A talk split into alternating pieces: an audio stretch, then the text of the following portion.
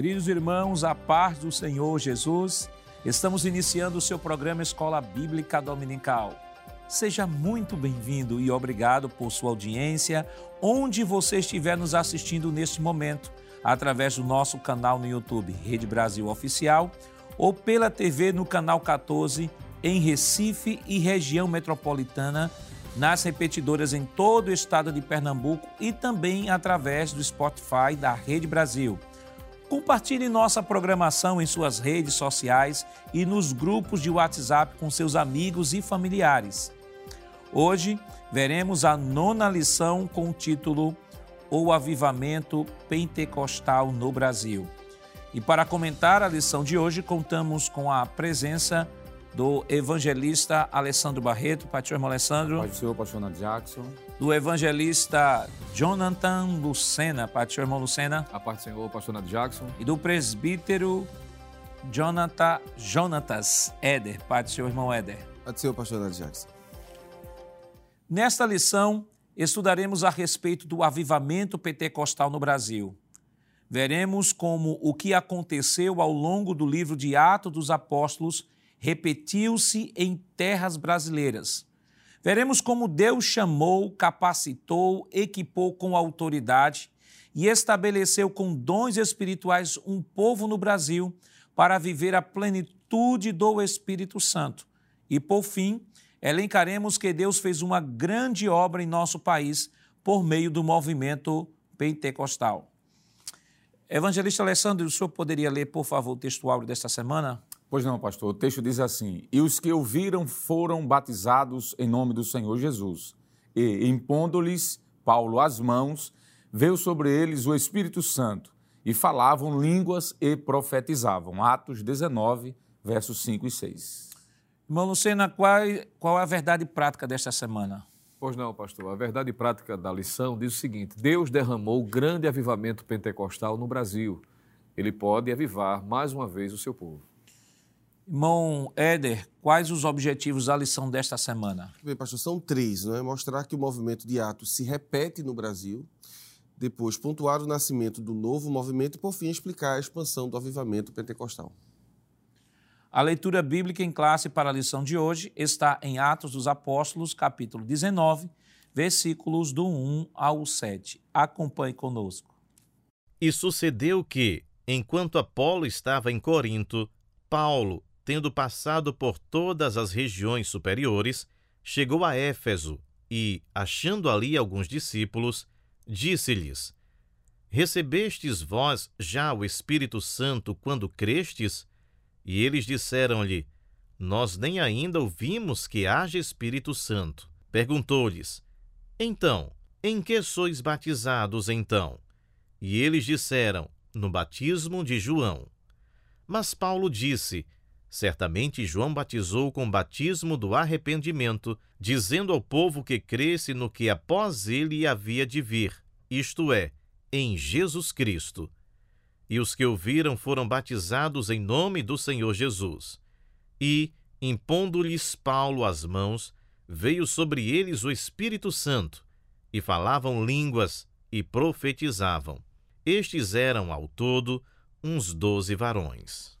Queridos irmãos, estamos iniciando o seu programa Escola Bíblica Dominical esta semana, estudando a lição de número 9, que tem como título O Avivamento Pentecostal no Brasil. Semana passada estivemos estudando o avivamento espiritual no mundo e hoje estaremos compreendendo e estudando não só dentro de uma perspectiva histórica, mas também dentro e reafirmando a perspectiva bíblico-teológica deste movimento que iniciou em Atos capítulo 2 e que continua se desdobrando ao longo de todos os séculos. E é importante, professor, que nesta lição estamos falando sobre o avivamento pentecostal no Brasil.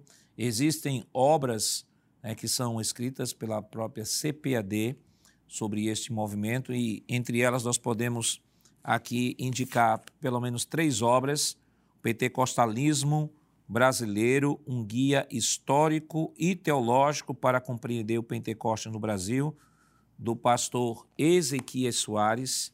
Este livro é uma obra que não pode faltar na sua biblioteca do pastor Ezequias Soares, um livro publicado pela nossa CPAD. Nós temos também um outro livro, A Sociedade Brasileira e o Pentecostalismo Clássico, Razões Socioculturais entre a Teologia Pentecostal e a Religiosidade Brasileira, de Eduardo Leandro Alves, também publicada pela CPAD. Também é um livro que lhe ajuda muito né, na compreensão deste movimento aqui no Brasil, do ponto de vista histórico e sociológico. Temos também uma terceira obra do pastor José Gonçalves, O Carisma Profético e o Pentecostalismo Atual, pressupostos para uma praxe carismática autêntica. Também é uma obra da CPAD. Se você puder adquirir estas obras, com toda certeza, você terá um material bem considerável em sua biblioteca. E já que estamos falando do movimento pentecostal no Brasil, não poderemos, não podíamos, melhor dizendo, deixar de mencionar também sobre um pouco da história de nossa igreja. E para isso nós temos a obra A Assembleia de Deus em Pernambuco, um século de Pentecoste que você está vendo aí na sua tela.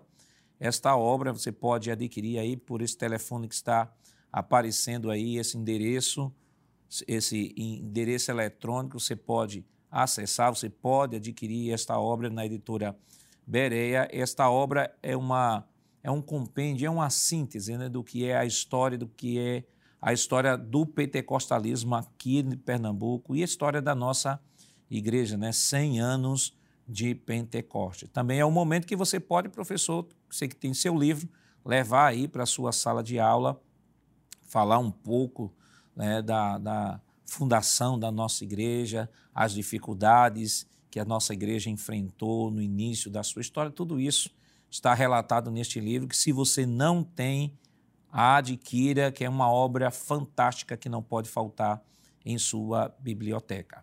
Então, evangelista Alessandro, é, quando nós falamos é, sobre o movimento pentecostal, é, algumas pessoas, alguns círculos do protestantismo brasileiro chegam a nos acusar o seguinte: vocês têm, vocês usam muita Bíblia, tentam fundamentar, segundo eles, tentam fundamentar muito a fé de vocês ou esse pentecostalismo na Bíblia, mas vocês carecem de informações históricas.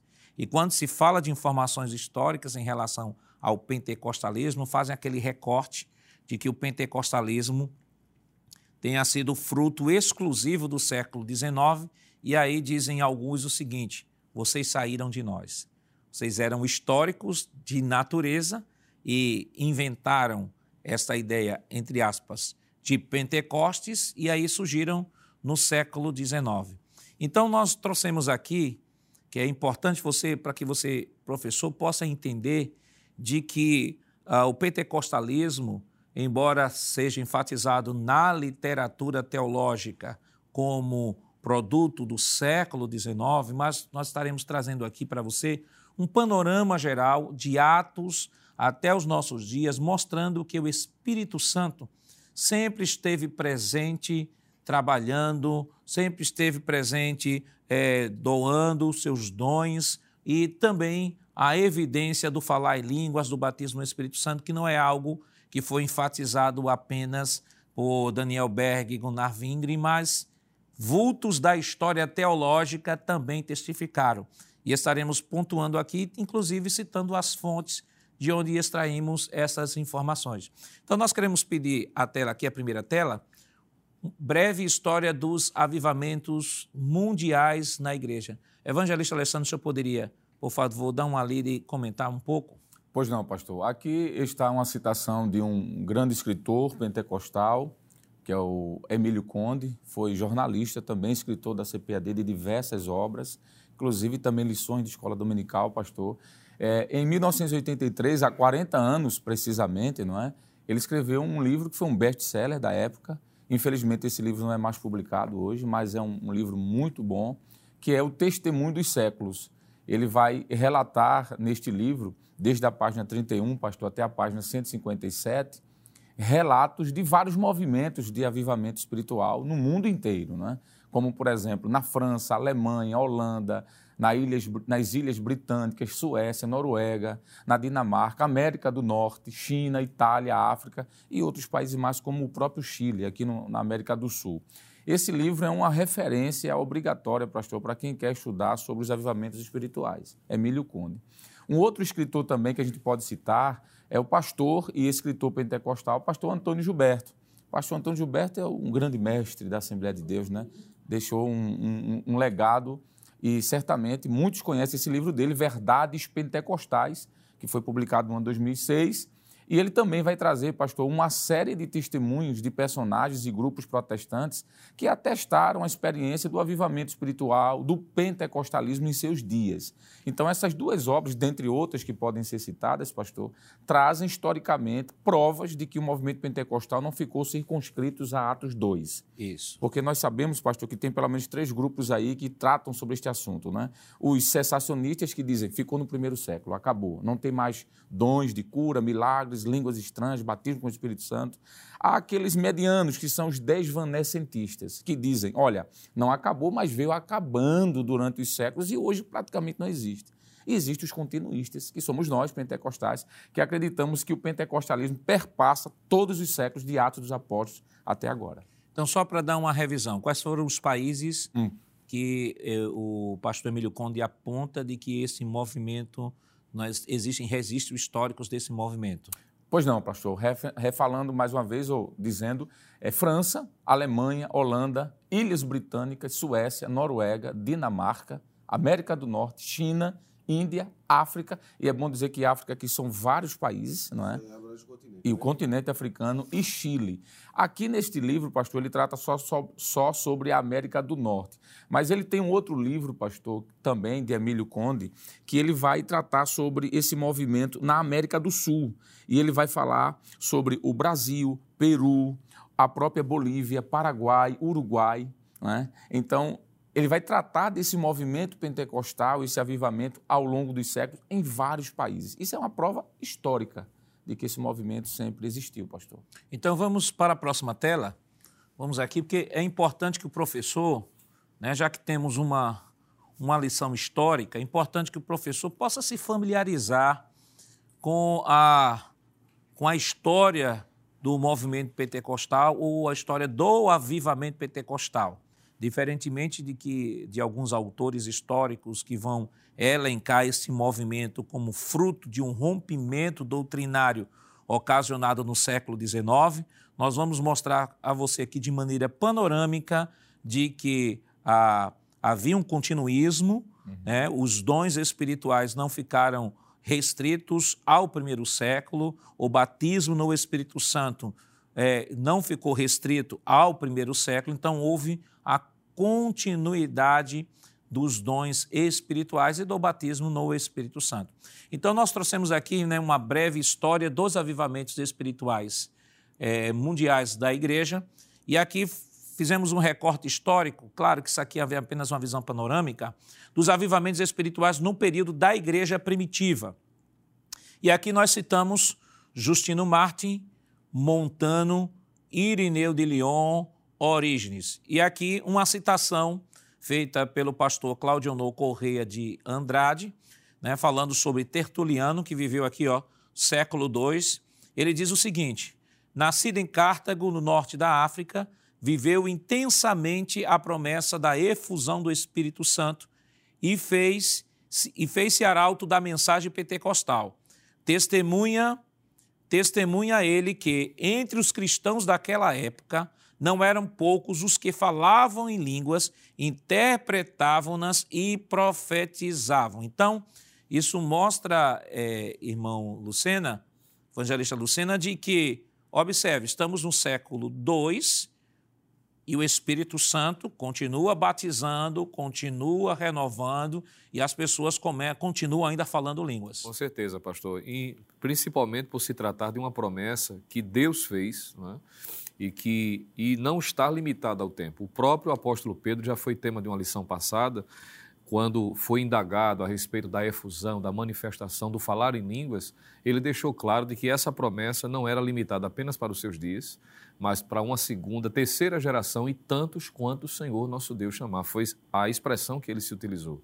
E quando nós olhamos para essa visão panorâmica, primeiro, segundo, terceiro século, e por aí à frente, porque, como o senhor disse, é uma visão panorâmica, não tem como tratar ponto a ponto, porque seria um trimestre perfeito, inteiro, perfeito. somente para analisar todos esses períodos mas foram citadas obras aí que trazem essas informações, então mostra que não tem como discordar, como desacreditar desse movimento que é pentecostal, bíblico e para os nossos dias. Evangelista Alessandro, antes de passar para a próxima tela, é, existe uma figura aqui que ela é bem injustiçada né, nas narrativas históricas, né, que é o Montano. Se nós pegamos um livro escrito por um historiador que é reformado, ele vai colocar Montano na vala comum e dizer assim: isso foi o herege da história da igreja, nós não podemos tomá-lo como referência. Quando vamos pegar um historiador pentecostal, parece que Montano recebe um tratamento diferenciado. Aí algumas pessoas dizem assim: tá vendo? É por isso ele é herege, por isso que vocês, quando abraçam ele, estão abraçando a heresia. Só que a história, a gente sabe que a história ela é informação, a história é documento, a história é investigação, mas a história também é interpretação.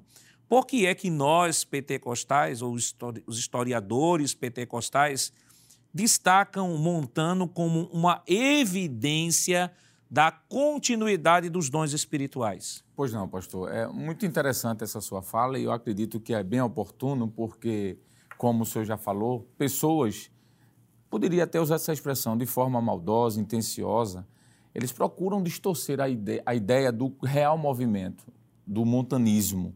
Ah, já viste que, de fato, ele era um pentecostal. É, eu coloquei aqui uma citação é, do pastor Raimundo de Oliveira, ele diz assim, que este movimento dos montan de montano, montanismo, foi de fato um movimento genuinamente pentecostal. Inclusive o pastor Ezequiel Soares, no livro que o senhor citou no início... Pode, pode é? pegar o livro aí. Dê licença aqui, porque eu acredito que é uma citação maravilhosa. Esse livro aqui, pastor, ele faz essa citação logo no início. Nós temos aqui a página, logo no início do capítulo 1, a partir da página 15. Ele faz essa citação, ele diz que a igreja cristã é, este movimento do montanismo foi um movimento do espírito e não há provas que confirmem as acusações feitas de forma leviana contra Montano. Então, de fato, houve exageros, houve, pastor, em qualquer movimento pode acontecer isso, mas não descredibiliza o movimento em si. Sim. O montanismo ou o movimento iniciado por Montano foi sim, de fato, um movimento pentecostal, Claro, precisamos fazer esses apontamentos, mas isso não vai de forma alguma anular. E aqueles, pastor, que querem é, de alguma forma macular o movimento pentecostal, pega Montano e diz: olha, vocês são hereges por conta de Montano. Uhum. Não é? Só que a gente tem que lembrar que muitos dos chamados reformadores ou daqueles ícones do, do período da reforma também tiveram sérios problemas, Isso. mandaram assassinar inocentes, Isso. cometeram problemas de ordem moral, pastor. Então, se a gente for levar por esse crivo, é. a gente vai ter que tirar um bocado de gente do livro. Né? Por exemplo, se a gente for, me permita, pastor Jackson, se a gente é, for pensar somente em questões puritanas, vamos usar esse termo assim, uhum. a gente excluiria Coríntios do movimento pentecostal. Mas era uma igreja que tem todos os dons, é cheia do Espírito Santo, mas precisa de regulação. Então, nós estamos aí do segundo século para o terceiro, estamos caminhando para o terceiro e o Espírito Santo continua atuando. Né? Nós temos aí Orígenes e Montano desse período.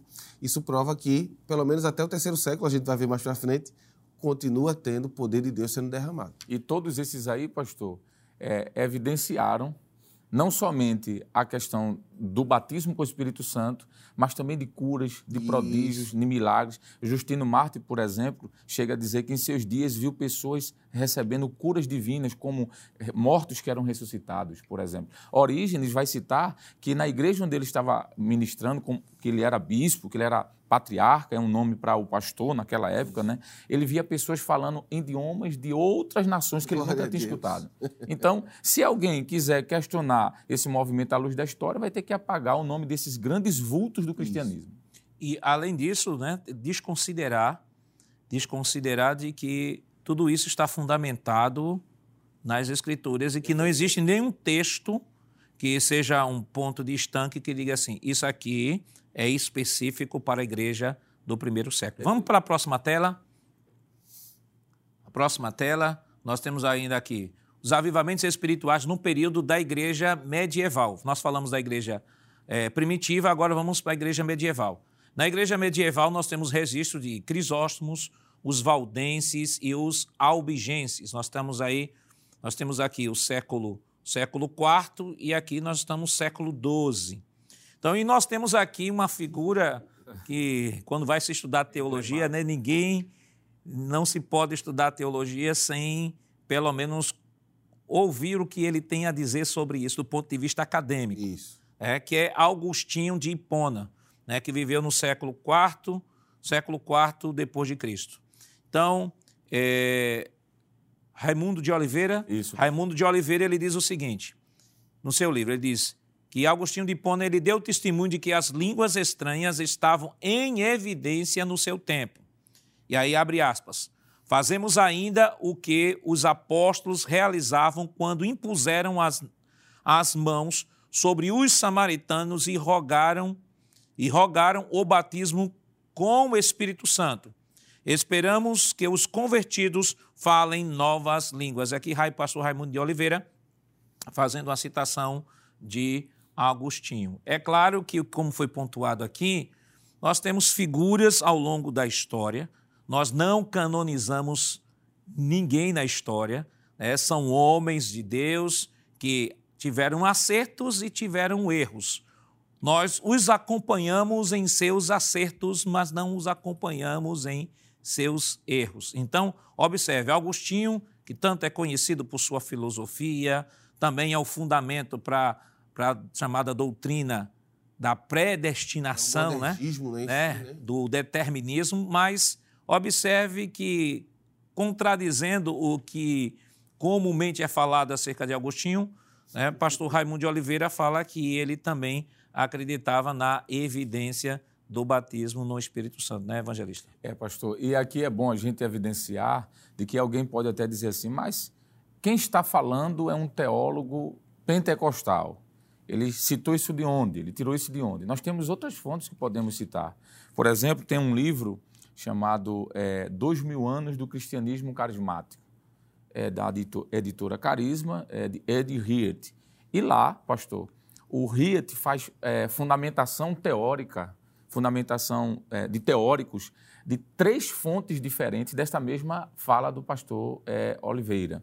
E aí a gente pode ver que aquelas falas eram de é, pesquisadores chamados de cessacionistas. Então aí a gente já pula essa etapa. Não é só um pentecostal. E outra citação, pastor, é o escritor José Oliveira, que escreveu o livro Breve História do Movimento Pentecostal pela CPAD, com o subtítulo Dos Atos dos Apóstolos aos Dias de Hoje. Ele também faz essa citação. Então não é uma citação exclusiva de um pentecostal. Tem a citação de diversos outros autores, pastor, que andam em linhas completamente diferentes à nossa, mas que atestam essa citação que foi feita de Agostinho. Me permita, pastor, é como se a história que está sendo escrita e percorrendo, ela continuasse sendo baseada no que as escrituras ensinam. Então, vai haver um, um- movimento posterior que vai tentar anular essa questão do- do- da doutrina do Espírito Santo, do batismo, dos dons. Mas, para isso, agora, já que a gente tem tantas fontes, eles vão precisar negar também a história e não mais a prática apenas. Porque nós somos muitas vezes, né, me permita eh, dizer essa palavra, acusados de vivenciar apenas um movimento de sentimentos. Você da sente, experiência, Da minha experiência. baseada em sentimento. E aí hoje o senhor está me demonstrando que a gente já está chegando no quinto século ali, Agostinho vai até 430, e os dons permanecem intactos, não é? E vale destacar de que avivamento implica também ter honestidade intelectual. Né? Isso. Eu tenho que admitir né, que, de fato, se há registro, se tem registro, eu não posso negar. Isso, pastor. E aproveitando esse texto que eu citei, Dois Mil Anos do Cristianismo Carismático, tem na Beré esse livro, pastor. Pronto, Já coloca lá. o número aí, manda o povo ligar aqui. Isso. Aí aparecendo aí o telefone da Bereia, o endereço aí. Excelente. Pode correr lá e solicitar este livro. Próximo, próxima tela. Nós falamos, vamos agora para os avivamentos espirituais no período da Reforma Protestante. Olha aí, ó. Período da Reforma Protestante. E aí nós temos os anabatistas também, que são muitos in- injustiçados, né? Verdade. na- nos relatos de, de alguns historiadores é, históricos, os huguenotes, os quakers e os chakras. E aqui nós temos uma citação de Martim Lutero, vê o século XV, né, que é, o autor Emílio Conde ele vai dizer o seguinte, que ele falava em línguas e profetizava. Conforme depoimento de doutor Jack Deere, eminente professor historiador batista do Seminário Teológico de Dallas, esta informação também encontrada nas obras de História da Igreja Alemã, de Sur, deve ser esta pronúncia, e Pentecoste para os nossos dias, ou para os dias de hoje, de Emílio Conde. Então, até na reforma, que os reformados, que alguns reformados utilizam como uma explicação para o não pentecostalismo, a gente encontra bases para o pentecostalismo. Encontra, pastor. E esse doutor, o Jack Deere, ele é uma das maiores autoridades em pentecostalismo no mundo, uhum. pastor como foi falado, ele é um teólogo batista e ele faz essa citação. E ele faz, na realidade, uma citação de Sower, né, que é um escritor, é, James Sower, salvo engano, é, a, a, a pronúncia do nome, de história da igreja alemã. Ele era um alemão falando sobre a igreja da Alemanha, cita Lutero, fazendo essa citação de que em seus dias, o texto diz aqui, ele faz depoimento, deixa eu olhar aqui, pastor, só para ver o texto aqui. Conforme depoimento do doutor Dia, eminente professor, ele diz o seguinte: que é, em seus dias, não é isso? Falava, falava em línguas, línguas e, profetizava. Não é que Lutero em si falava em línguas, mas que Lutero viu isso. Ele, ele testemunhou de que pessoas falavam em línguas estranhas. E aqui esse livro do Pentecostes para os dias de hoje, de Emílio Conde, é um livro fantástico faz 40 anos que esse livro foi lançado, pastor. Não existe mais na CPAD. Eu não sei por que esses dois livros do Emílio Conde não são reeditados, não é? Mas eu tenho esse livro. E lá o Emílio Conde faz uma citação de uma obra em inglês, que eu não recordo agora, mas que o livro de Ed Riet faz, pastor. Então vai entrar mais um terceiro, um quarto teórico afirmando isso aí. Uma vez alguém disse assim, mas isso é mentira, Lutero falando de língua estranha. Se é mentira, então vai ter que descredibilizar esses quatro nomes aqui. Dr. Jack Deere, o, James Sower, o Emílio Conde e um quarto que no momento eu vou ficar devendo, não lembro. E lembrando que é um historiador contando a história da sua igreja. Exatamente. Ele não está defendendo nem o pentecostalismo nem a reforma. Ele está falando da igreja dele. Olha, o assunto está muito gostoso. Vamos segurar um pouquinho. Vamos para o nosso rápido intervalo. Daqui a pouco a gente volta para complementar essa visão histórica, para a partir daí entrarmos no pentecostalismo aqui no Brasil. Não saia daí, voltamos já.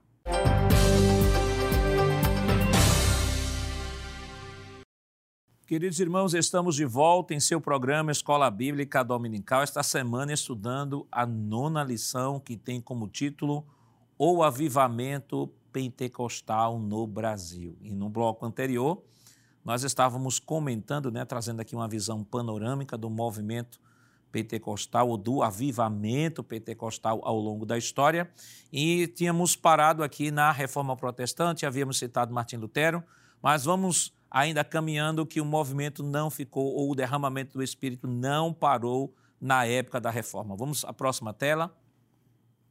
E aí, na próxima tela, evangelista Alessandro, nós temos aqui movimentos espirituais no período da Igreja Moderna.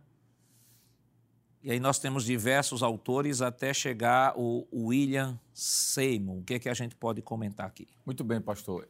Eu diria que esse período da história da igreja, que é o período chamado moderno, é o, o eclodir desse pentecostal que veio há século por século, não é? É? A gente, quando vai estudar a história da teologia, a gente aprende que a teologia pentecostal ela tem pelo menos quatro fundamentos, pastor. Fundamento bíblico, está nas escrituras, nós vamos para o fundamento bíblico depois, mas tem um fundamento teológico, tem um fundamento também histórico e, sobretudo, tem uma, tem um, um, uma evidência é, testemunhal, idiosincrática. Nós temos testemunhas que passaram por avivamentos. E aqui, nesse período da, da igreja moderna, nós temos vários nomes aqui, pastor, como, por exemplo, começando por Charles Fox Parham. Isso. Parham vai ser um, um ícone na história do pentecostalismo, um ex Wesleyano, ele veio da igreja wesleyana, ele começa a buscar o batismo com o Espírito Santo, ele funda o Instituto Betel, em Topeka, no Kansas, em Houston, Estados Unidos. E daí, desse avivamento que acontece lá, pastor, missionários vão ser enviados para o mundo inteiro. Como, por exemplo, Agnes Nevada Osman, é a, o segundo nome Seu que aí segundo está. nome, Exatamente. certo. Agnes foi a primeira pessoa do século XX a ser batizada com o Espírito Santo, na virada do dia 31 de 1899 para o ano 1900. Nessa virada, no dia 1 de janeiro, ela é batizada com o Espírito Santo. Ela queria ser muito missionária. Ela queria ser missionária na China e a evidência histórica diz que ela foi batizada com o Espírito Santo e começou a falar em chinês. Passou uma semana falando chinês e ela foi para a China, pastor, e passou mais de 40 anos como missionária na China sem nunca ter estudado inglês- eh, o, o idioma Chinês. chinês. Nós temos aí Charles Harrison Mason, Harrison Mason. É o fundador da igreja, de, a Igreja de Deus em Cristo, nos Estados Unidos, uma igreja fortíssima, pentecostal. Nesta igreja, é essencialmente de negros, por conta. Precisamos lembrar que estamos vivendo aquele período ali da, né? Da segregação racial, Isso. pastor. Então, eles formaram a igreja essencialmente de negros no, no- no sul dos Estados Unidos, principalmente no Texas, eh, eh, Los Angeles, eh, por ali. E ele vai fundar essa igreja que vão enviar missionários para o mundo todo. Nós temos o William Durham. O William Durham ele vai ser também um personagem enigmático nessa história. Por quê? Porque o Durham, pastor, ele vai ser professor de Daniel Berg e Gunnar Wingre vamos assim dizer, em Houston, nos Estados Unidos. Ele vai ser um grande pregador também, inclusive do movimento que sai da, da escola de teologia iniciada por Durham. Vai missionários para a Alemanha, França, Inglaterra, Europa Ocidental, África.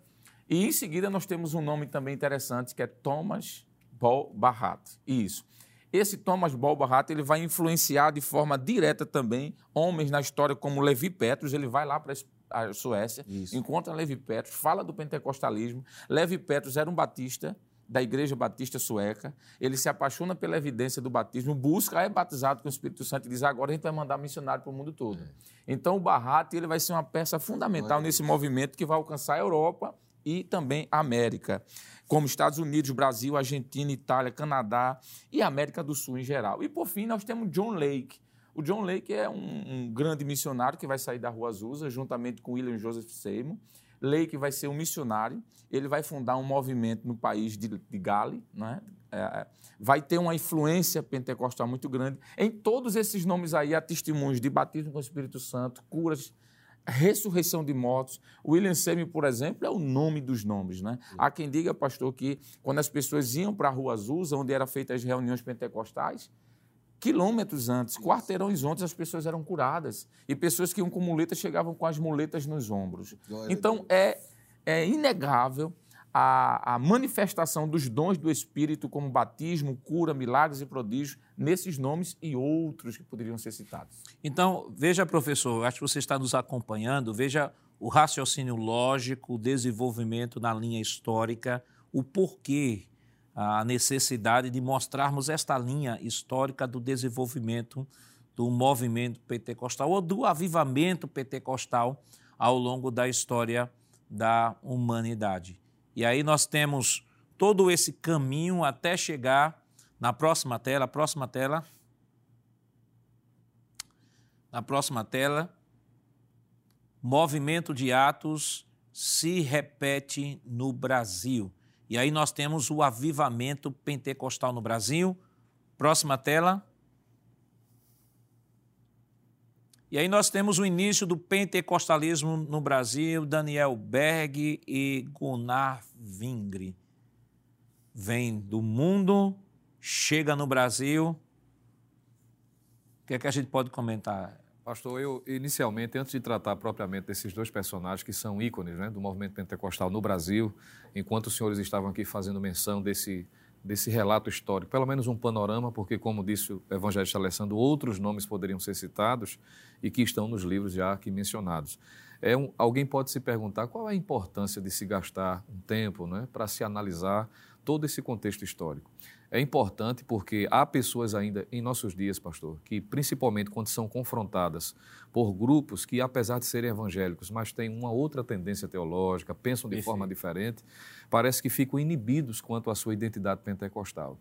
Por exemplo, quando um jovem é, sai, vamos dizer assim, do contexto da igreja e se depara, por exemplo, com a- alguém dentro dos corredores da academia, da universidade, e é confrontado, principalmente esses que vão beber de fontes históricas de pessoas que não, não, não têm ou não tiveram a sensibilidade, para não dizer a coerência, como o senhor disse, intelectual, de buscar de fato na história de uma forma abrangente e se deparam com apenas informações pinçadas, não é? de, às vezes de excessos, de alguns comportamentos, até mesmo de movimentos, por exemplo, como o neopentecostalismo, que não tem nada a ver com o pente pentecostalismo clássico, e às vezes, baseado nessas informações, vão contra-argumentar e dizer assim, você é pentecostal, você é da, da Assembleia Como se fosse de algo negativo. Né? Como se fosse depreciativo. Então, é importante que o professor aproveite essa oportunidade, principalmente Principalmente, claro, que em todas as salas é importante se fazer menção disso, mas principalmente o professor que está na classe dos jovens, que já estão na universidade, estão sendo bombardeados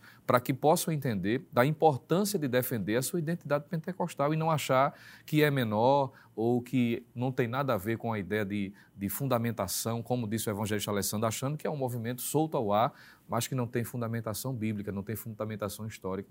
Eu penso que se considerar todas essas informações aqui que foram expostas pelos senhores é suficiente para entender de que a gente tem motivos de agradecer a Deus e nunca se sentir diminuído. É. E quando a gente analisa esses dois homens, né, que abandonaram tudo, não é, dirigidos pelo Espírito Santo de Deus, direcionados de forma especial, não é, sem saber por exemplo, onde era Belém do Pará, onde é, a questão do próprio Brasil, o país em si, mas foram direcionados, chegaram e hoje nós temos o que nós conhecemos como pentecostalismo brasileiro por conta desses dois homens que vivenciaram a experiência de Atos 2 e o que a história mostra, como nós já vimos aqui. A próxima tela, por favor. Então, nós temos, irmão Éder, Daniel Bergo Narvingre, né? Chegando em Belém do Pará, aqui no Brasil. É, a fundação da igreja, né? Eles chegam em 1910, Isso. mas a fundação da igreja é 1911. Há até alguns escritores alguns escritores é, é, históricos que às vezes até caçoam, é, dizendo que ele foi lá e começou a falar um Pará, Pará, Pará, e foi no Brasil, viu-se que tinha, tinha lá um nome chamado Pará, para tentar descredibilizar, descredibilizar a chamada autenticidade da revelação. Só que a história mostra, a próxima tela, de que não só foi apenas no Brasil, no Brasil que Deus, no Pará que Deus começou a acender esta chama. Foi também aqui no estado de Pernambuco, Isso. pelo casal de missionários Joel Carlson, Signe Carlson e família, em 1918, aqui em Recife, Pernambuco. Pastor, eu, tava, eu estava aqui pensando, enquanto o evangelista Alessandro falava, é, como Deus é bom. Em Atos capítulo 1 e o verso 8, é dito que o evangelho se espalharia primeiro em Jerusalém depois na Judéia, Samaria, até abranger os confins da terra. E se a gente for fazer uma visão literalmente histórica dos confins da Terra, a gente tem que falar realmente da América. Porque nesse período da história, a história não é contada da visão das Américas, porque a América não havia sido descoberta, vamos dizer assim. Né? Embora não, houvesse habitantes. Porque né? o, o, o, epicentro da profecia é o século I, Jerusalém. Isso, né? isso. As Américas aí vai. Não está dentro é. desse contexto. Então, o mundo antigo ele é abrangente mas é, não existia, vamos dizer isso, na América. Aí Deus faz um movimento pentecostal reavivar nos Estados Unidos e nós vemos suecos saindo do seu conforto, um país frio, um país nórdico, onde se vive um ambiente bem mais diferenciado do que o nosso, para vir para Belém do Pará, para cumprir o que Jesus disse em Atos 1 e 8. Até os confins da terra somos nós. Somos nós os que não eram vistos ainda pela sociedade. Veja, chegou aqui em Recife, que é já pertinho do mar, né? já perto do oceano. Então veja como a beleza do Evangelho é. Se cumpre sim em nossos dias. Estamos vivenciando um período de 100 anos, vivenciando esse movimento iniciado pelo missionário Joel. A gente vai ter tempo de conversar sobre eles ainda, mas é tão lindo ver que Jesus estava certo. Essa mensagem vai chegar nos confins da terra e, graças a Deus, chegou para a gente, não é? Isso mostra que aquilo que o apóstolo Paulo falou lá em 1 Coríntios 14, né? Buscai andar em amor e buscai com zelo os melhores dons, principalmente o de profetizar, era uma, uma exortação, era um mandamento que deveria ser vivenciado por toda a igreja. Sem sombra de dúvida, pastor. Como nós falamos anteriormente, existe uma fundamentação bíblica e teológica para esta história do pentecostalismo. Esse texto que o senhor citou de Paulo é fantástico. É uma fundamentação bíblica muito forte, que poderíamos adoçá-lo citando outros, como, por exemplo, pastor Nadio Jacques, o texto de Joel, capítulo 2, versículo 28 e 29. O texto é claro de que esta promessa do derramamento do Espírito alcançariam gerações. Que é o texto de Pedro na pregação de Atos 2. Perfeitamente. Joel, capítulo 2, versículo 28 e 29. Pedro, lá em Atos, capítulo 3, fazem uma conjunção de textos, juntamente com esse que o senhor citou, que mostram claramente essa fundamentação bíblica e teológica. Um outro texto também, pastor, é quando Jesus cita aqui Marcos 15, quer dizer, 16, versículo 15, e disse-lhes, ide por todo o mundo, veja, todo o mundo, não é uma mensagem exclusiva para um povo, pregar o evangelho a toda criatura. Isso está em evidência, essa obediência, esse mandamento do Senhor. Mas esse todo mundo é para quê? Para quem crê e for batizado, será salvo, e quem não crê será condenado. Essa mensagem salvífica, ela é para todo mundo. Mas é só isso? Não. Para todo mundo o que mais? Vamos para frente. O texto diz: "E estes sinais seguirão os que crerem". Para todo mundo o quê? Para todo mundo, toda geração. Em meu nome expulsarão demônios, falarão novas línguas. Para todo mundo que pegarão nas serpentes e se beber alguma coisa mortífera, não lhe fará dano algum e porão as mãos sobre os enfermos e os sararão. Então todo mundo aqui é cura, todo mundo aqui é batismo, todo mundo aqui é salvação, todo mundo aqui é evangelismo. Se eu pego os dois primeiros versículos e digo, estes dois estão em evidência ainda hoje, e os outros dois se parou. É incoerência teológica, pastor. Perfeito. Então existe uma fundamentação bíblica. Negar isso, pastor, é, com muito respeito, guardada a devida vênia aos nobres irmãos que pensam diferente da nossa posição pentecostal, eu gostaria de dizer que fazer isso é cometer um crime teológico. É verdade. E um, é, uma vez até o irmão, um irmão perguntou, mas pastor, e essas pessoas que não acreditam no batismo no Espírito Santo dentro da concepção pentecostal, Sim. porque é, se defende o batismo no Espírito Santo como o recebimento do Espírito no ato da conversão Isso. né? É, e que não crê nos dons espirituais. Aí já foi logo para o extremo e dizer assim: essas pessoas têm salvação? Eu disse, irmão, isso não tem nada a ver com Nada a ver. salvação. Eles Isso- apenas estão experimentando Isso. bênção, Aí eu né? disse assim: eu, eu comparo isso o seguinte: estamos dentro de um avião. O avião com destino ao céu. Em um avião existe a classe econômica e a classe executiva. Eles estão na classe econômica, estão indo para o mesmo céu, mas não têm aquilo que é oferecido na classe executiva. Não porque não tenham pago, mas porque não tenham crido. Exato. Se tivesse crido, Receberia. estariam na classe executiva. Isso. Mas isso não interfere no destino deles, que todos estamos dentro Glória do mesmo avião rumo ao céu. Pastor Vamos- Vamos... se o senhor me permite fazer Pois uma não. correção em uma fala minha. Pois não. Quando eu citei a questão do país de Gales, eu troquei os nomes. O país de Gales foi Evan Ro- John Roberts. Foi um grande avivalista que pregou o evangelho no país de Gales. Mas quando eu me referi, por exemplo, a John Lake, aí eu vou fazer uma correção. Eu citei país de Gales com John Lake, mas John Lake não é o país de Gales. Ele vai fazer missão na África. A maior igreja da África, inclusive, ainda hoje é fundada por ele, que é a chamada Missão da Fé Apostólica, e também isso entre os brancos, Missão da Fé Apostólica, e entre os negros, ele vai. É porque há essa- diferença racial. Na África não é nada de, de- dis- discriminação racial, a gente não tem essa ideia. Mas entre os negros, ele fundou a Igreja Cristã de Zion, ou Zion, eu não sei, o senhor pode me corrigir aí. Então, só corrigindo essa informação. Então vamos agora para o segundo tópico de nossa lição. Nós já trabalhamos toda a fundamentação histórica, é importante que você possa estar familiarizado. Você, esse, esse programa tá, vai ficar gravado aí, você pode revisar essa parte várias vezes. Vamos agora para o segundo tópico de nossa lição. E o segundo tópico da nossa lição, o nascimento de um novo movimento, a pregação do avivamento pentecostal. Irmão Lucena, o que é que a gente pode comentar? Pois não, pastor. É a partir do, do momento em que estes que trouxeram essa doutrina vieram para o Brasil, especificamente para o estado de Pernambuco, que é onde nós estamos situados, é a igreja a qual pertencemos, foi trazido uma, uma- um fervor quanto à pregação do evangelho. Claro, existiam limites, dificuldades enfrentadas e, a propósito, principalmente aqui em nosso estado, quando Joel Carlson, né, com a sua família, veio ministrar a palavra, há registros, inclusive é citado no próprio livro da nossa igreja, das dificuldades iniciais que eles enfrentaram por conta da pregação do Evangelho. Era uma nova doutrina, é? o Evangelho pregado na sua completude, evidenciando que ainda hoje há o batismo com o Espírito Santo e os dons espirituais. E, claro, algumas dificuldades foram enfrentadas por conta desta mensagem. Não uma nova mensagem, não é? mas a mensagem na sua plenitude, que parte dela vinha sido esquecida por conta de pessoas que não assim acreditavam, como já foi muito bem mencionado. E há relatos, por exemplo, de que ao pregar o Evangelho, principalmente no centro da cidade do Recife, pontos específicos, como o Largo da Paz, bem, bem próximo aqui onde nós estamos, não é?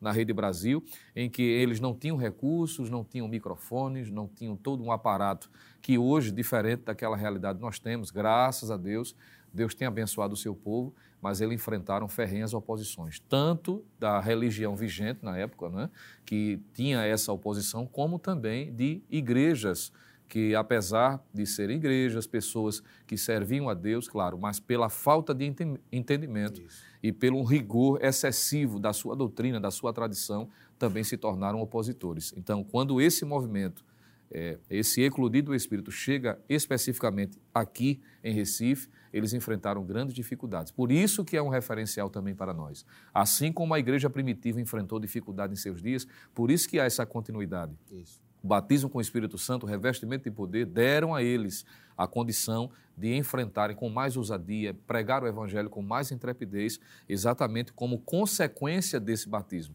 Para alguém não incorrer no erro, que já foi tratado aqui em outras lições, de achar que o batismo com o Espírito Santo é só falar em línguas. Não é?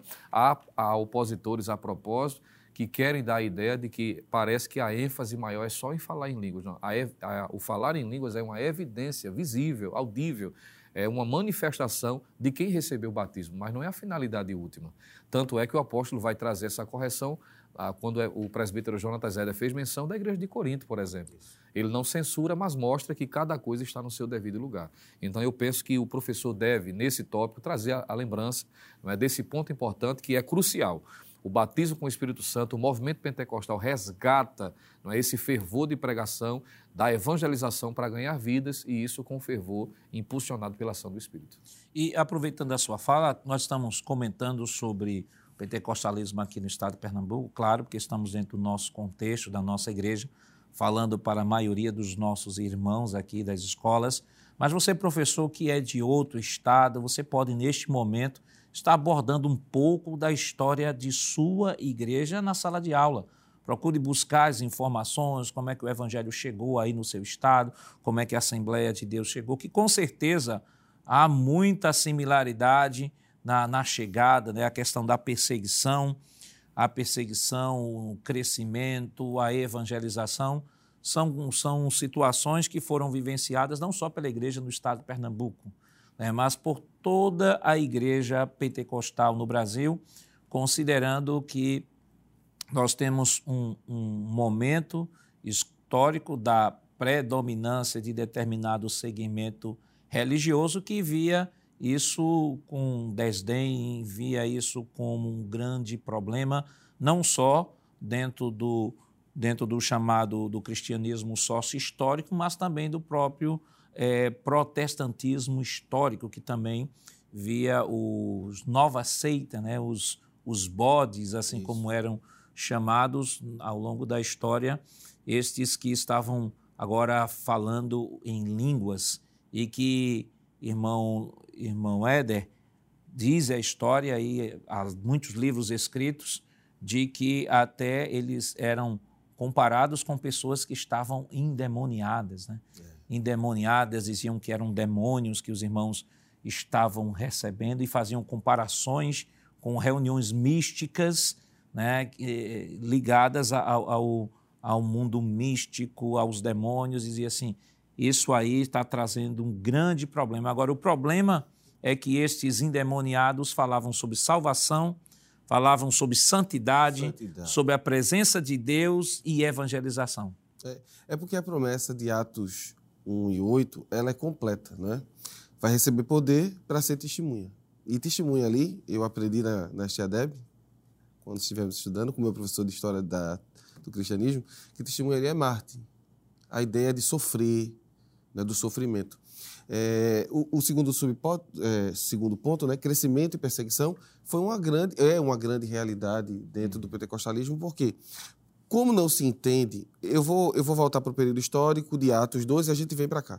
Em Atos 2, quando eles começam a falar em línguas, os judeus da sua época dizem assim, estão bêbados. Aí a gente vê a fragilidade dessa teologia, não é?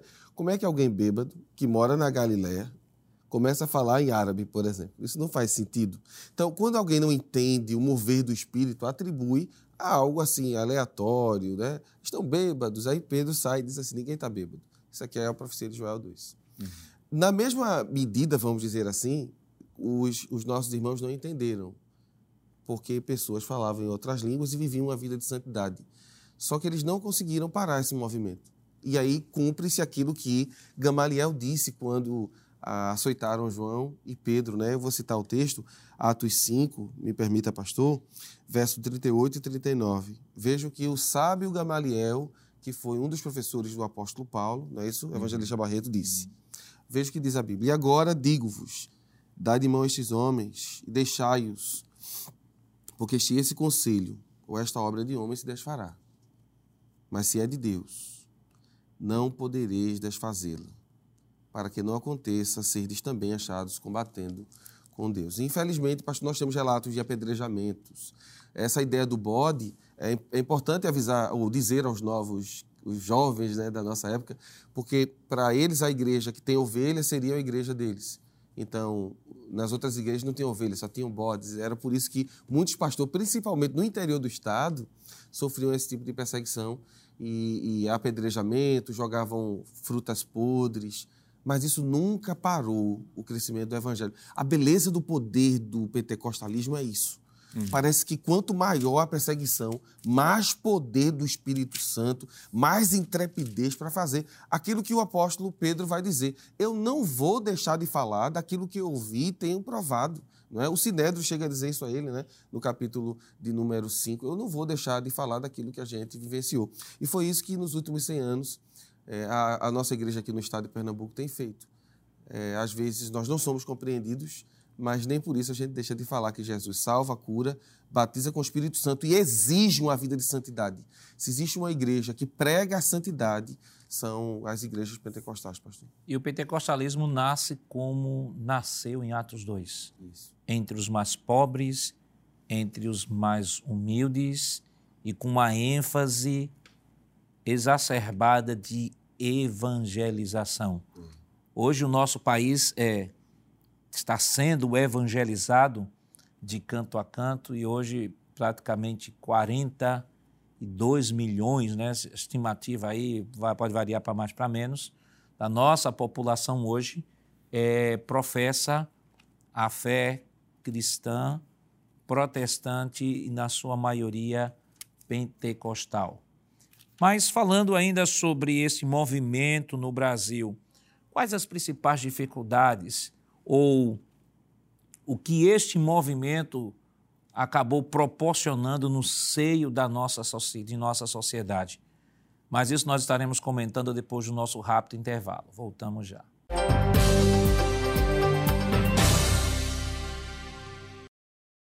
Queridos irmãos, estamos de volta para o último bloco do seu programa Escola Bíblica Dominical. Esta semana, estudando a nona lição que tem como título o avivamento pentecostal no Brasil.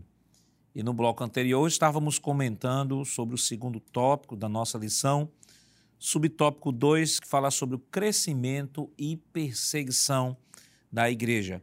Aqui, evangelista, o autor trabalha a perseguição no sentido geral de Brasil, né? Como estamos aqui e já mencionamos aqui os nossos irmãos que estão em seus devidos estados, que podem fazê-lo também com relação a sua igreja aí no estado. Então, nós vamos trazer um recorte aqui para o estado de Pernambuco.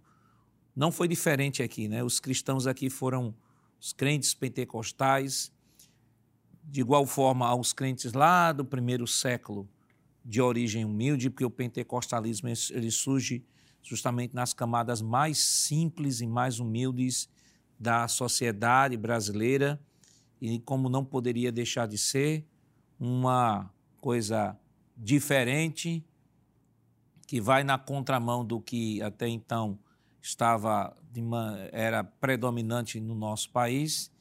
E esses irmãos acabam muitas vezes, em algumas situações, até perdendo a vida por conta da fé e por estar pregando o, a continuação dos, do, do, dos dons espirituais. É verdade, pastor. Nós temos vários documentos que comprovam isso. Não somente livros, pastor, mas recortes de jornais, de revistas que comprovam. Por exemplo, quando a Igreja Assembleia de Deus aqui em Pernambuco completou 75 anos, um dos decanos aqui da nossa igreja, um honorado pastor, pastor Heraldo Omena, né? ele escreveu um livro sobre a síntese da história do pentecostalismo em Pernambuco, e nesse livro ele narra muitos irmãos se passaram por perseguições físicas, não somente perseguições verbais, mas perseguições físicas. É, nós temos a história do centenário da nossa igreja, que está aqui, um livro maravilhoso, editado pela editora Bereia, que também narra, pastor, dificuldades de irmãos que sofreram para que o pentecostalismo fosse estabelecido aqui no Estado. Há registros de que crentes, quando faleciam, eles não poderiam nem ser sepultados nos, nos cemitérios, pastor. É o, o, pastor, quer dizer, historiador Isael de Araújo, num livro chamado é, Dicionário do Movimento Pentecostal, ele faz um apanhado histórico muito extenso no Brasil todo, inclusive em Pernambuco, e ele cita algumas passagens históricas como esta. Inclusive, ele tem um livreto, eu acredito que tem na, CP, na, na na Bereia, que foi editado pela CPAD, é a história do movimento pentecostal no Brasil, pastor. Ele vai tratar sobre esses, esses problemas né, de perseguições, é, de xingamentos. O Joel Carlson, por exemplo, está escrito no livro do Centenário daqui de Pernambuco, quando estava pregando em bairros como Afogados, bem próximo aqui onde a gente está, foi xingado, lançaram ovos podres, verduras estragadas, apedrejamento, pastor. Há históricos de apedrejamento. A Signe Carlson, por exemplo, é um testemunho de que ela precisou se esconder em um determinado dia para não ser alvejada por pedras. E são coisas que a gente não vê isso sendo divulgadas por aí, mas tem livros que comprovam essa perseguição, já que crescimento e perseguição. Que há crescimento, há, pastor, mas há perseguição. E eu achei muito interessante quando o senhor citou lá Atos, porque a igreja começa no Pentecostes, mas esse Pentecostes vem capacitá-la para uma perseguição muito grande. Atos 8, versículo 1 em diante, a gente vai ver uma perseguição empreendida ali até pelo próprio Paulo. Isso. Homens morreram, Estevão morreu, a gente falou aqui na lição de número 7, não é? Então, pastor, existe sim, é lamentável, a gente não gostaria de estar falando sobre isso aqui, mas o pentecostalismo, no Brasil todo, pastor, sofreu bastante. Inclusive, se o senhor me permite, é, seria interessante também citar aqui um mapa que está em um desses livros que foi citado, que mostra a cronologia, o desenvolvimento do pentecostalismo, pastor, no Brasil, desde o início, lá em Belém do Pará, até o final, o último estado do Brasil, onde vai sendo paulatinamente alcançado e as perseguições vão sendo aparecidas, cada uma mais severas do que outra. Só concluindo, eu tive a oportunidade, pastor, de apresentar aqui na Rede Brasil um programa radiofônico chamado Clamor do Mundo. É um programa da Superintendência das, das Campanhas Evangelizadoras. Passamos quase oito anos cooperando nesse programa. E quando a Assembleia de Deus no Brasil completou 100 anos, a gente fez uma sequência de seis meses falando só sobre a Assembleia de Deus. E eu me lembro, eu chorei nesse dia quando eu recebi a ligação de um irmão não vou citar o nome dele aqui, mas ele já estava com 92 anos. A Assembleia dele estava completando 100. Ele estava com 92 anos. E ele chorando disse assim: Eu fui alvo da perseguição, meus avós também.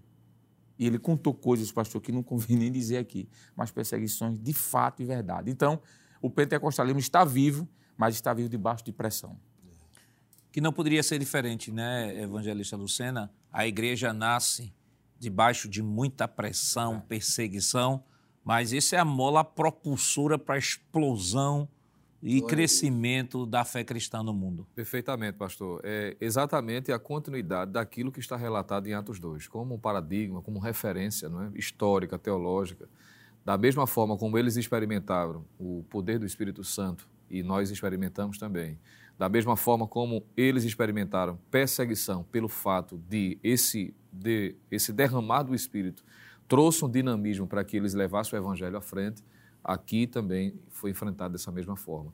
Há relatos dos nossos pais, líderes mais antigos, alguns que ainda vivem, estão entre nós, de que no início do trabalho, principalmente no interior do estado de Pernambuco, a religião majoritária, a influência que tinha era tão grande que era até difícil você comprar a, a, os, os, obreiros que estavam cooperando né, nos lugares mais difíceis do Estado, tinham dificuldade de colocar filhos em escolas, por exemplo, não é? de, de, participar do comércio. Tinha pessoas que fechavam, de fato, as portas do comércio, impedindo de que determinados irmãos estivessem ali é, comprando. Não era para eles venderem, é para eles comprarem, exatamente porque eles estavam é, evangelizando. Então, da mesma forma que o diabo se utilizou, podemos assim dizer, dessa estratégia no primeiro século e nos demais, não é? que a história mostra que foi perseguição ferrenha a partir de Atos, isso também ocorreu aqui no Brasil, também aqui no estado de Pernambuco. Mas da mesma forma como Deus deu graça àqueles que receberam o poder do alto, que se colocaram à disposição para pregar o evangelho e como Atos mostra que eles venceram e o crescimento se deu, e isso também está evidenciado, na história desta igreja também e ainda hoje. Embora hoje não haja perseguição como houve no, no passado, mas ainda hoje existe uma certa perseguição. Principalmente intelectual, né? Exato, ideológica, doutrinária, não é? Mas mesmo ainda enfrentando certas dificuldades, Claro que não se compara a estas que foram mencionadas, mas em todos os momentos Deus tem usado de misericórdia. Tanto é que ele próprio prometeu, não é? quando disse a Pedro né? que a, a igreja estaria estabelecida nele mesmo como pedra fundamental, e ele disse: as portas do inferno não Deus. E como temos aprendido, ali não é o inferno avançando contra a igreja necessariamente, mas pelo contrário, a igreja avançando. E quando avança, o diabo não fica nada satisfeito mas como Deus tem sido no começo da história do movimento pentecostal, do derramar do Espírito sobre a igreja, também isso continua em nossos dias e a história mostra. Hoje a Assembleia de Deus em Pernambuco está, com, está há mais de 100 anos pregando o Evangelho e está aí como exemplo também, como outras, não é? que igualmente têm a sua fundamentação histórica, bíblica, teológica e desfrutam do, de, um, de um momento especial de Deus também sobre eles, porque permaneceram fiéis à palavra. E a história tem mostrado, irmão, irmão Éder, de que esse pentecostalismo, ao contrário do que algumas pessoas falam, não está fundamentada em subjetivismo, não está fundamentada no sentimento, né, que alguns chegavam até a afirmar que todo bojo doutrinário pentecostal era fundamentado em cima de profecias, profecias onde profecia.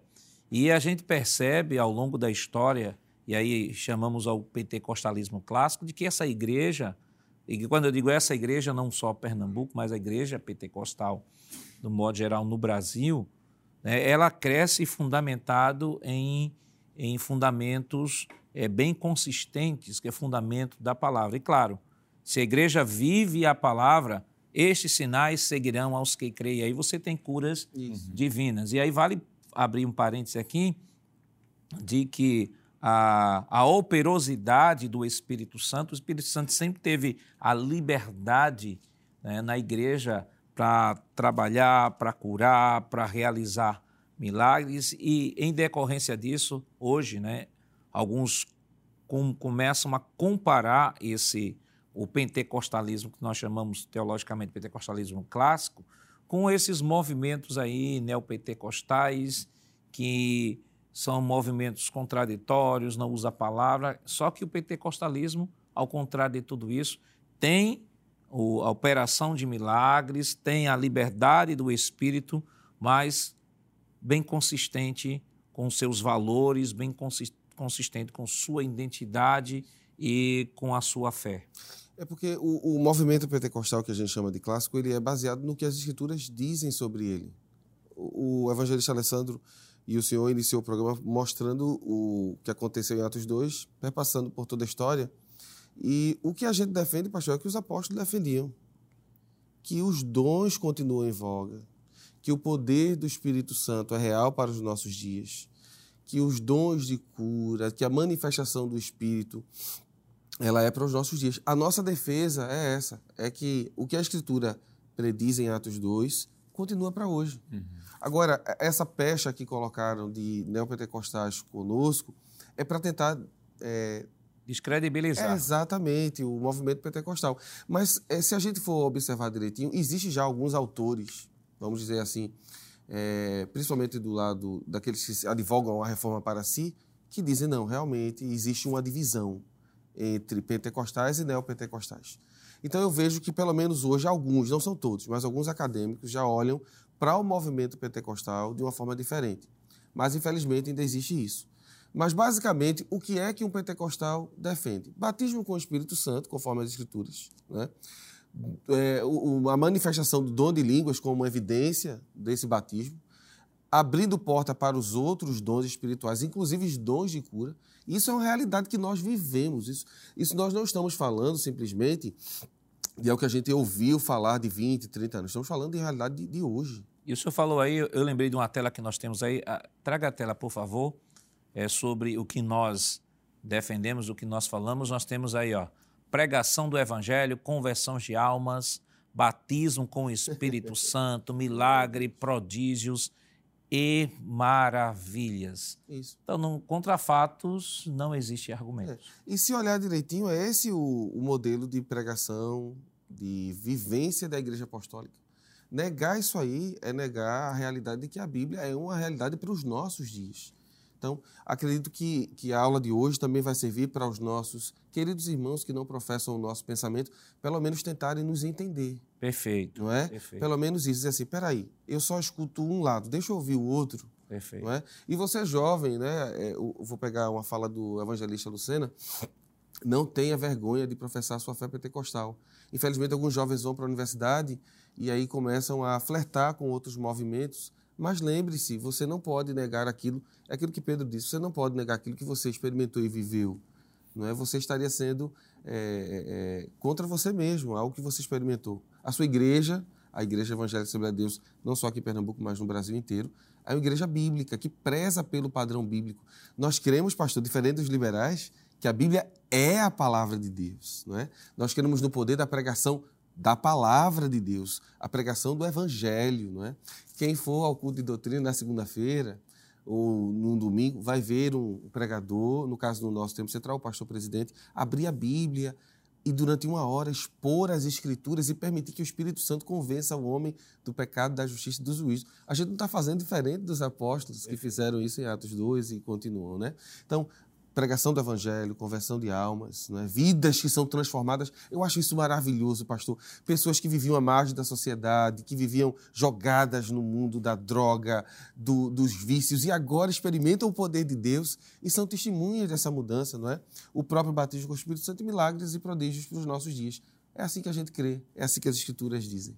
E quando vale destacar o seguinte, que quando fazemos esse ponto de comparação entre uma visão a visão dos nossos irmãos reformados, comparado com a nossa visão é, pentecostal, não estamos com isso travando um cavalo de batalha de forma alguma.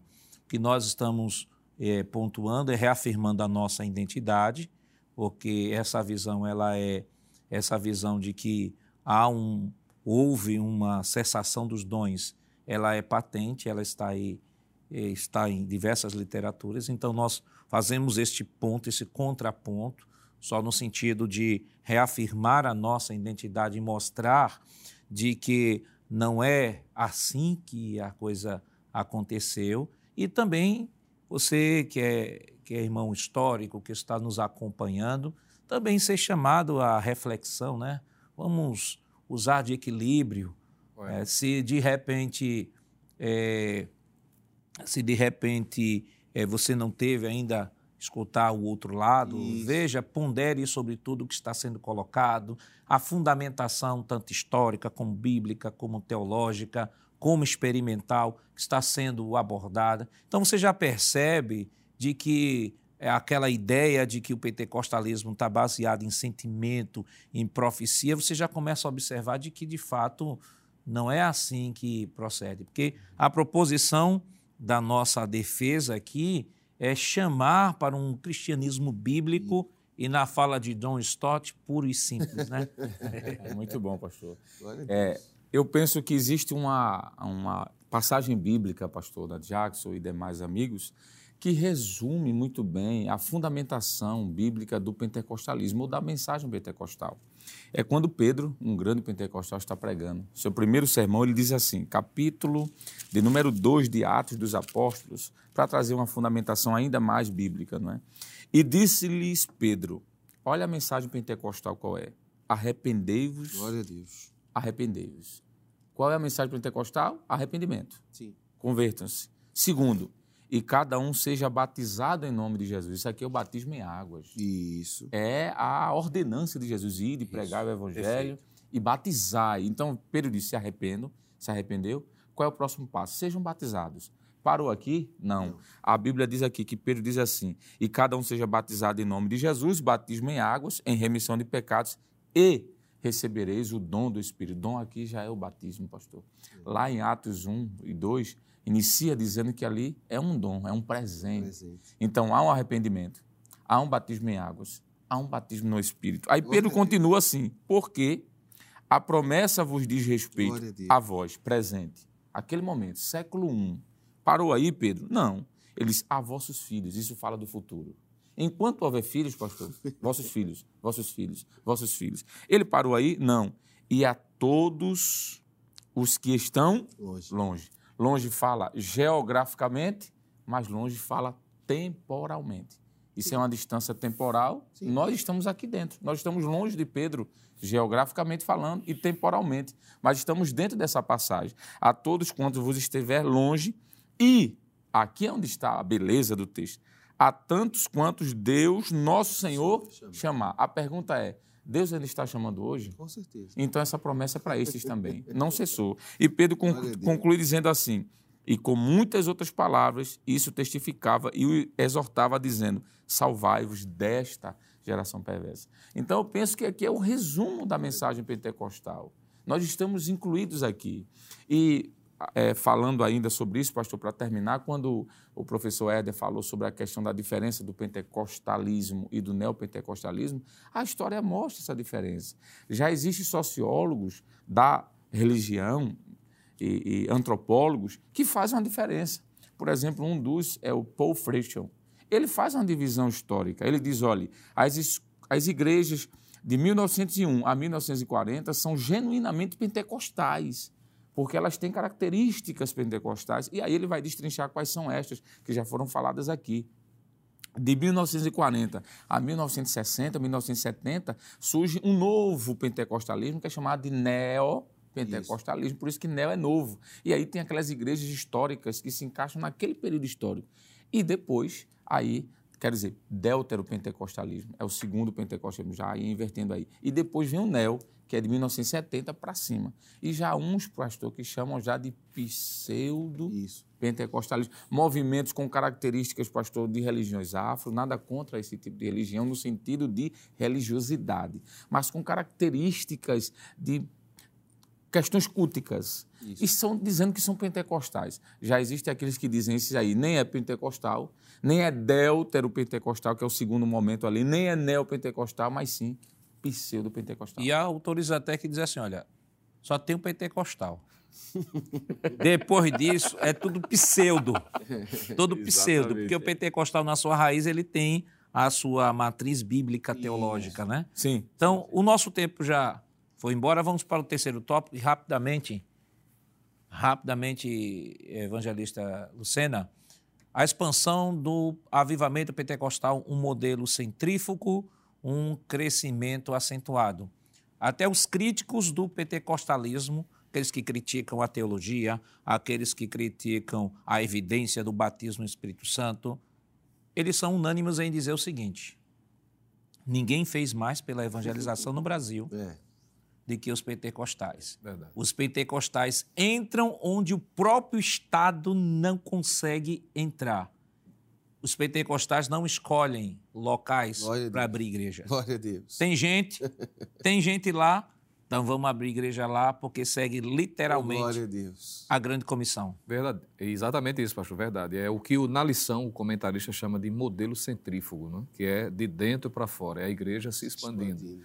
Enquanto o senhor falava sobre até os críticos que têm que se render diante dessa realidade, eu estava lembrando aqui da fala de um desses que até um tempo atrás era um ferrenho combatedor ao movimento pentecostal. Só que como se dá quando a pessoa tem, tem coerência intelectual e se depara com essas informações históricas, ainda que haja divergência de interpretação, como o senhor falou, em alguns pontos, mas a grosso modo ele testemunhou em uma grande conferência que é comum ter aqui no Nordeste, que eu vou preservar uhum. o nome, ele e outras figuras né, de muito é, conhecimento, muito conhecida dentro do meio evangélico, e ele, ele teve que dizer, e ele disse, foi palavras dele, ele disse, olha, Deus deu ao movimento pentecostal, às igrejas pentecostais, o rumo da evangelização no Brasil. Porque se for considerar determinadas igrejas, e ele cita, não é? sendo ele pertencente a uma delas, não seria possível o alcance dessas pessoas, porque a igreja pentecostal tem feito um papel importantíssimo Glória na evangelização. E aí eu retomo aquilo que falei em um bloco anterior, o presbítero fez menção agora novamente. Não temos motivo nenhum de nos sentir diminuídos, pelo contrário. Não é que a gente vai ser orgulhoso, não é? Querer dar a ideia de, de ser superior, nada disso. Mas entender de que Deus tem usado as igrejas pentecostais. Nós pertencemos a uma igreja séria, comprometida com a palavra de Deus. Podemos falar da nossa casa, não é? Isso. O nosso pastor presidente tem um coração missionário e tem incentivado a todos que lhe auxiliam a ganhar vidas. Tanto é fato de que, até ao conhecer pessoas de outras denominações, algumas delas ficam é, até maravilhadas porque aonde, como o senhor disse, o Estado não consegue ir, onde há certos limites, sejam financeiros ou que seja, existe uma igreja pentecostal. Quem, a gente não precisa ir muito longe para perceber lugares. Eu tive recentemente passando por dentro de uma cidade, fui visitar uma família, é, parentes, e vi uma igreja nossa no meio do nada, pastor. E eu disse, meu Deus, como é que pode ser um negócio desse? Não haviam casas próximas, mas perto do culto, de repente os irmãos saíam não é, dos lugares mais difíceis, da, da zona rural, e indo para o culto. Eu disse, eu entendo então, por que, é que tem essa igreja aqui? Porque é o objetivo da verdadeira igreja à luz de Atos. Eu, o senhor falando aí, eu, eu lembrei uma pessoa uma vez, disse assim, mas rapaz, a gente anda o estado todo, onde a gente passa tem uma igreja no meio do nada. Como é que vocês abrem igreja do meio do nada? Eu disse, olha, se tem uma igreja ali, é porque tem crente. Glória a Deus. É porque tem gente. Você está vendo aquela igreja, mas na hora do culto, como o senhor falou, naquela né, igreja enche. Você diz, de onde saiu aqueles crentes? Não se sabe. Mas tem crente ali. A igreja pentecostal, ela não está na periferia da fé, como alguns afirmam, não. Pelo que foi colocado aqui, nós somos a igreja, a continuação da igreja do primeiro século. Alguém pode até jus esperneandi, né, usar o direito de espernear, dizer assim, não, nós temos autenticidade da fé porque vimos da, da reforma. Vale destacar que no final de tudo, no infringir dos ovos, quando faltar argumento, vai se dizer assim, olha, a gente também estava lá no primeiro século. Isso. A nossa fé é oriunda do primeiro século.